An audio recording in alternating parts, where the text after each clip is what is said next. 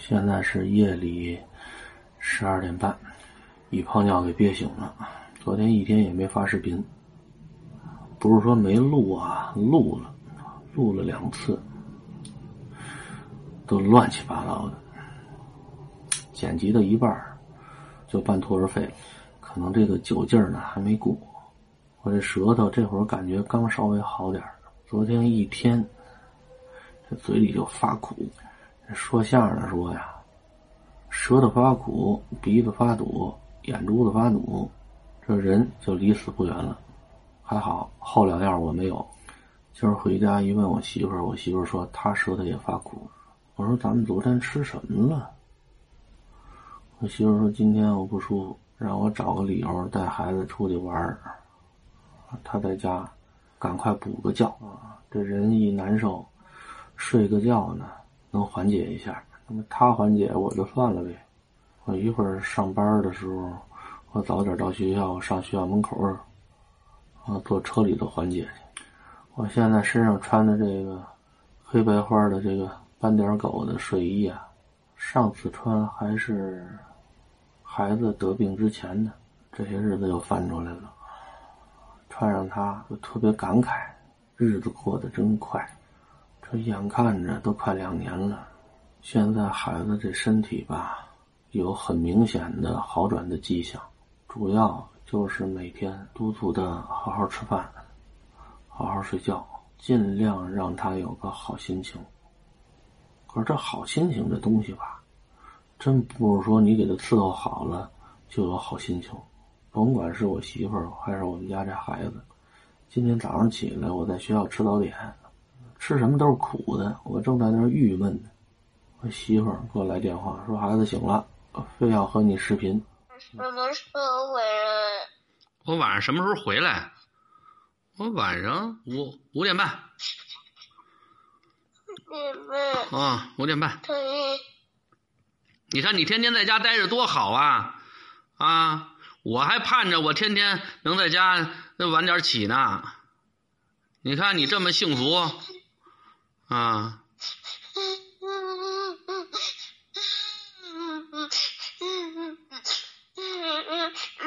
爸爸，怎么了？就是你最早几点回来？我最早，我最早也得五点半。我上班，我不上班，你吃什么呀？爸爸上班不是出来玩来了？嗯。啊。就知道了。啊，知道了，知道好了啊！咱不跟妈妈那儿折腾了啊。乖乖听话，那阿姨把早饭做出来了吗？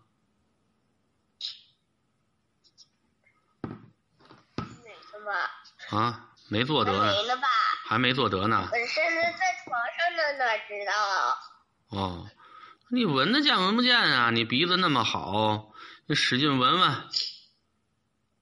反正反正我在这儿看着桌上没有饭。哦，你能看见桌上没饭，那就没做得呢。今天爸爸尽量早点回去，然后我带你去修那手机去吧。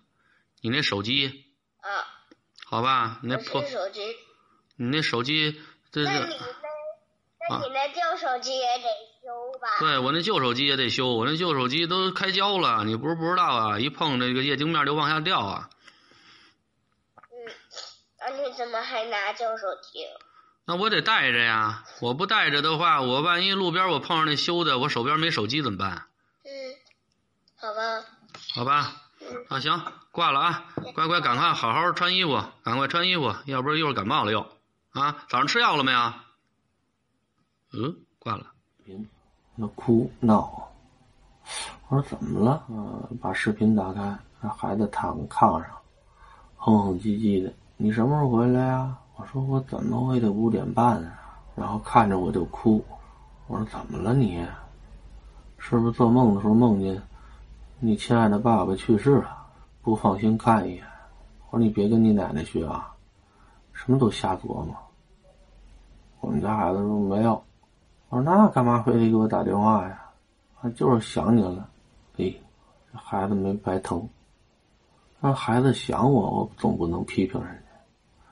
啊，哄了孩子两句，聊两句天，啊，给他岔和岔和，孩子那股劲儿就过去了。说没两句，我这孩子就给挂了。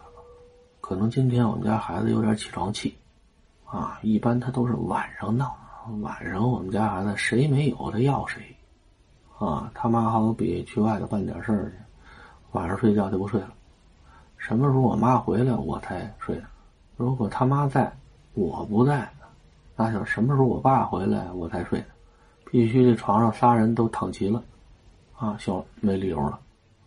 啊，这时候让我讲故事，啊，就讲故事才睡的，还好提出的要求没有什么太过格的，比我小时候强。啊，我妈说我小时候为了让我吃饭，啊，我爷爷在旁边敲碗，我妈拿着小花了棒槌晃悠出声，我爸喂我，仨人伺候我吃饭。我们家孩子要和我比呢，还算是懂事儿。这人啊，身体健健康康的去上班，就会有个好心情。啊，心情舒畅到单位。我这前天这酒劲儿吧，隔了一个周日，感觉好像过去了。但是到了礼拜一，脑子还是乱。啊，要不我录的视频怎么都剪辑不出来呢？前言不搭后语。好像现在说话也是前言不搭后语，只要脑袋不疼了，啊，身上也没什么明显的不合适的地方，这我自己就认为挺健康的。上班心情就好。怎么感觉出心情好呢？就是有的时候孩子要做出点什么烦人的举动啊，啊，找你讨厌的事儿啊，你就不拿他当回事儿了。你看昨天中午。还是我翻班还是那个吃饭慢的女孩子，啊，这周这孩子不坐我前面了，换位子了，换的靠墙那边去了。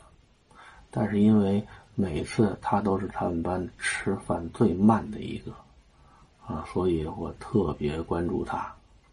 昨天就毫无悬念的最后一个吃饭，他们班第一个吃完的。已经开始写作业了，他那儿还没从外头洗完手进来，全班的学生都已经开始吃上饭了，他这才磨磨蹭蹭的到前面那个箱子里头去拿唯一的那盒午饭。因为我当时心情不错，所以也就没跟他较真。孩子吃上饭了就不说什么了，但是我一直盯着他。哎呦！就孩子这磨蹭这劲儿啊，让你哭笑不得。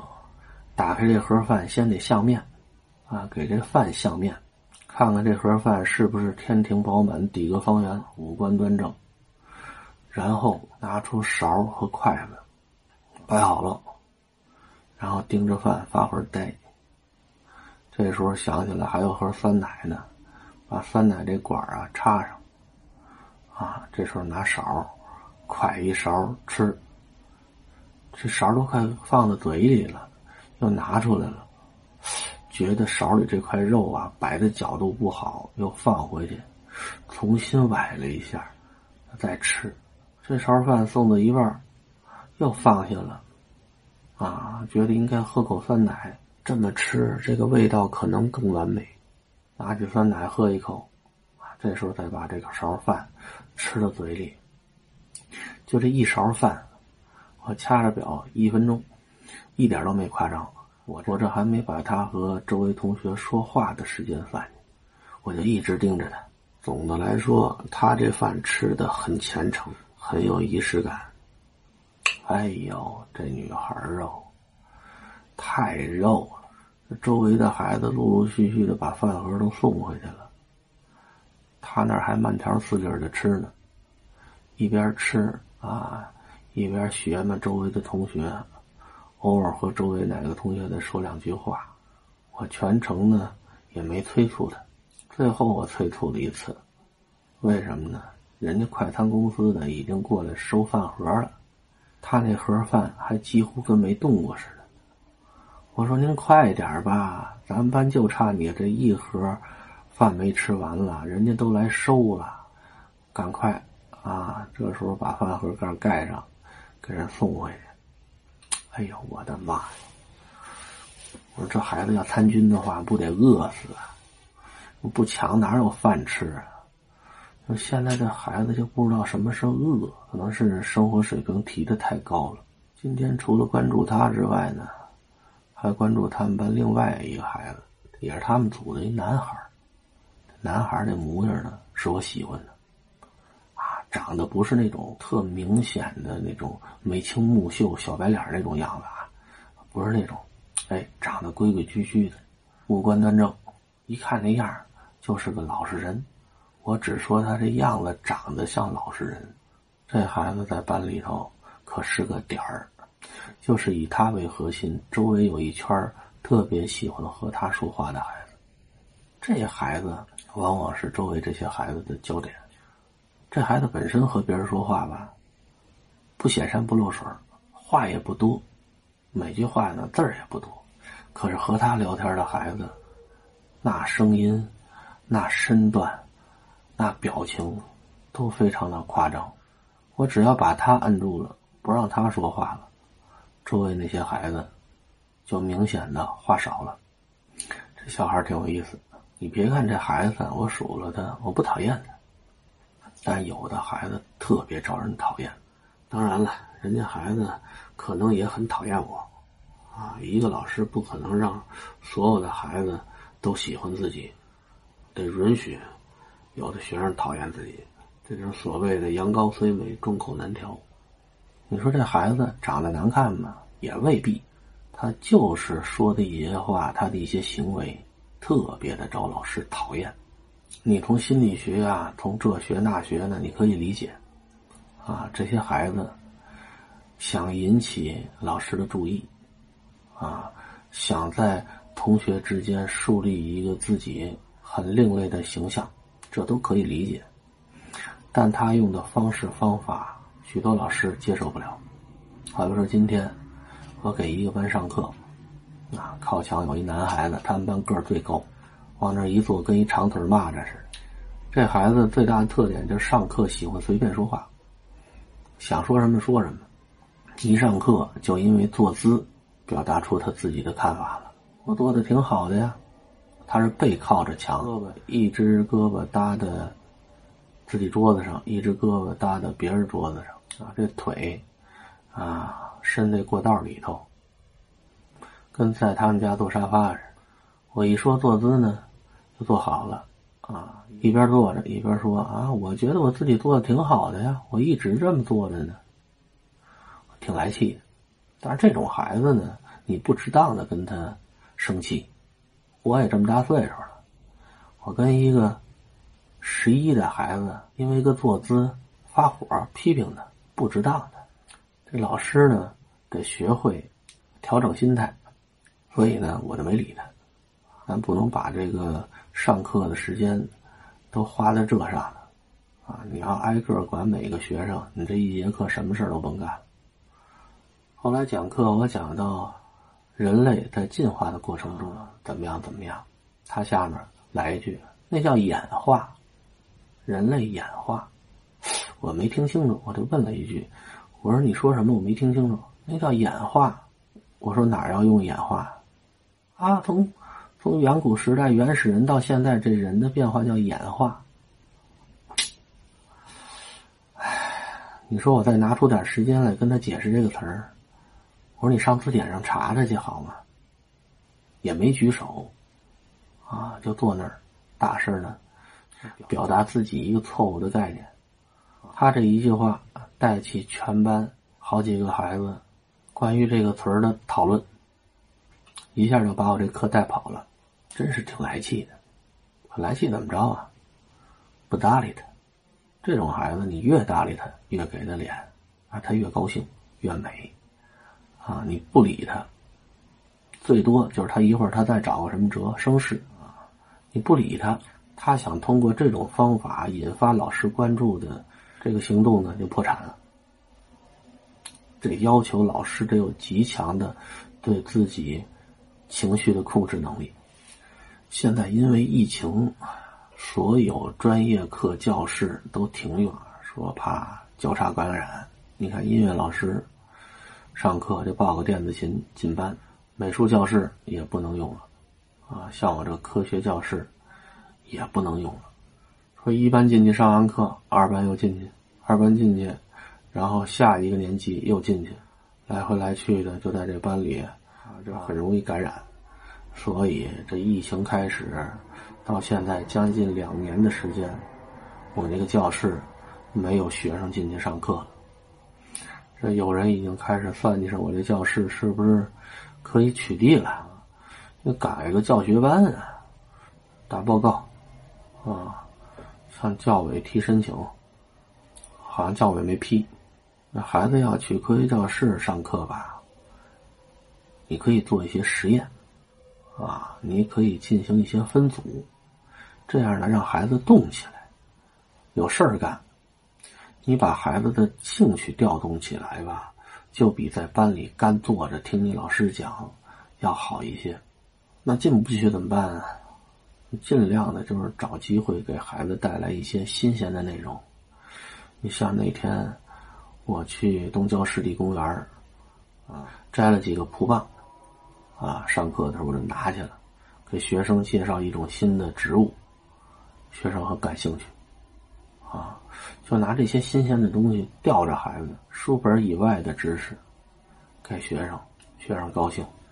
你说现在孩子的知识储备量都挺大的啊，因为孩子平时这手机里面什么都看，该他知道的，不该知道的全往脑子里装啊。所以有的时候你提出一些知识概念吧，有不少孩子都知道，都听说过。他一听说过，他就认为他懂，啊，他就愿在课堂上，啊，跟你探讨一下，发表一下自己的见解。